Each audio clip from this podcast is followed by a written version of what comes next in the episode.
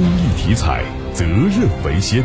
中国体育彩票始终牢记公益初心和发展使命，建设负责任、可信赖、高质量发展的国家公益彩票。公益体彩，乐善人生。